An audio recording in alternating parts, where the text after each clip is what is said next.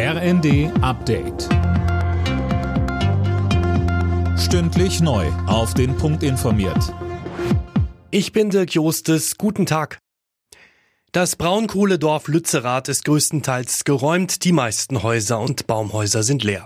Mehr als 300 Menschen haben den Ort inzwischen verlassen. Einige Aktivisten haben sich allerdings in unterirdischen Gängen verschanzt. Heute soll versucht werden, sie dort rauszuholen. Insgesamt ist man mit dem Einsatz bisher zufrieden, sagt Andreas Müller von der Polizei Aachen bei Welt TV. Wir sind ja zunächst mal von einer Einsatzdauer von mehreren Wochen ausgegangen. Man kann auf jeden Fall jetzt sagen, dass die Arbeiten sehr zügig vorangehen und die Maßnahmen.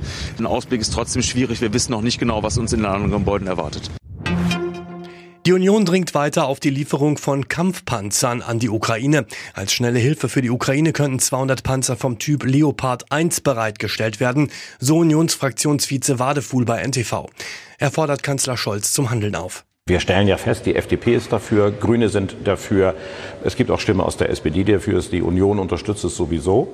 Das heißt, die einzige Person, die jetzt noch eine effektive Hilfe für die Ukraine verhindert, ist Bundeskanzler Scholz.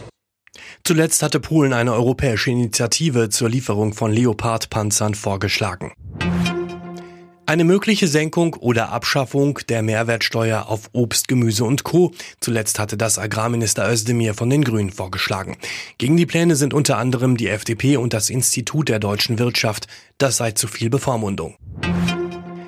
Lisa Marie Presley ist tot. Die Tochter der Rock'n'Roll-Legende Elvis Presley starb im Alter von 54 Jahren nach einem Herzstillstand.